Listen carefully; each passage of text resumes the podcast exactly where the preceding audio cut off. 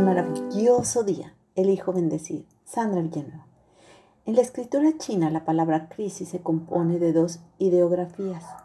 Una representa el peligro y la otra representa la oportunidad. Me lo dijo un chino.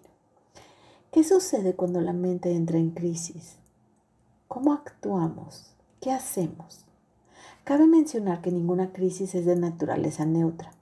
Una mente en crisis regularmente conlleva a un avance o a un retroceso.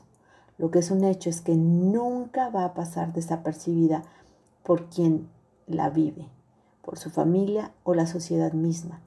Toda mente en crisis manifiesta una sucesión, conflicto, desorden y adaptación o desadaptación según sea el caso. Las crisis tienen varias facetas o quizá hasta podemos decir que tienen muchas formas que son personales debido a ciertas transiciones, las cuales se pueden originar por factores culturales, psicológicos, emocionales, sociales, motivos laborales y hay para quienes incluso motivos existenciales.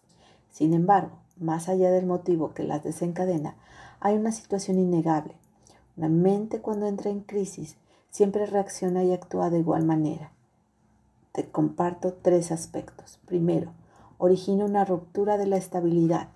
Se obstaculiza e imposibilita el crecimiento, desarrollo, avance, pues interviene en el equilibrio, superando la capacidad que tenemos para generar soluciones o estrategias, para saber cómo hacerle frente. Esto genera una clara sensación de pérdida de control y angustia. Causa estrés. Se experimenta y generalmente se vive una sobrecarga de emociones contrapuestas, pensamientos caóticos y la sensación de no saber cómo actuar. Son momentos de mucha tensión emocional y psicológica, en los que es común tener ideas obsesivas como no puedo con esto, todo está peor. Tercera y última, causa resistencias, oponer dificultad para la realización de algo, contrariar, rechazar.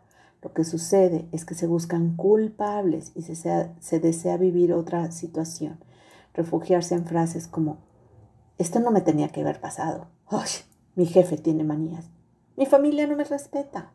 Los políticos hacen todo mal. Son algunas de estas resistencias. Cuando la mente entra en una crisis, se intensifica el sufrimiento, por lo que se entra en un círculo de lucha-huida de manera constante, al querer actuar y al mismo tiempo escapar de la situación que creemos nos supera.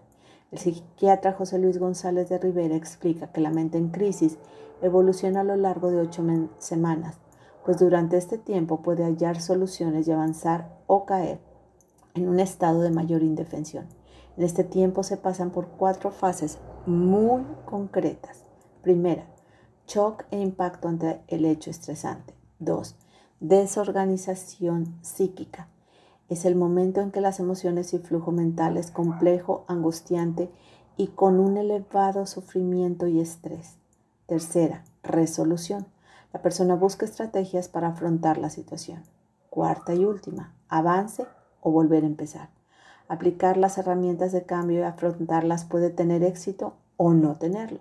En tal caso de que no, se vuelve al principio a experimentar frustración, a pensar en nuevas salidas. Ahora bien, cuando la persona ve que cae en el primer intento, todo se viene con gran agotamiento mental y físico. De hecho, es común que en ocasiones decidan no actuar, lo cual deriva en estados depresivos o estados de ansiedad.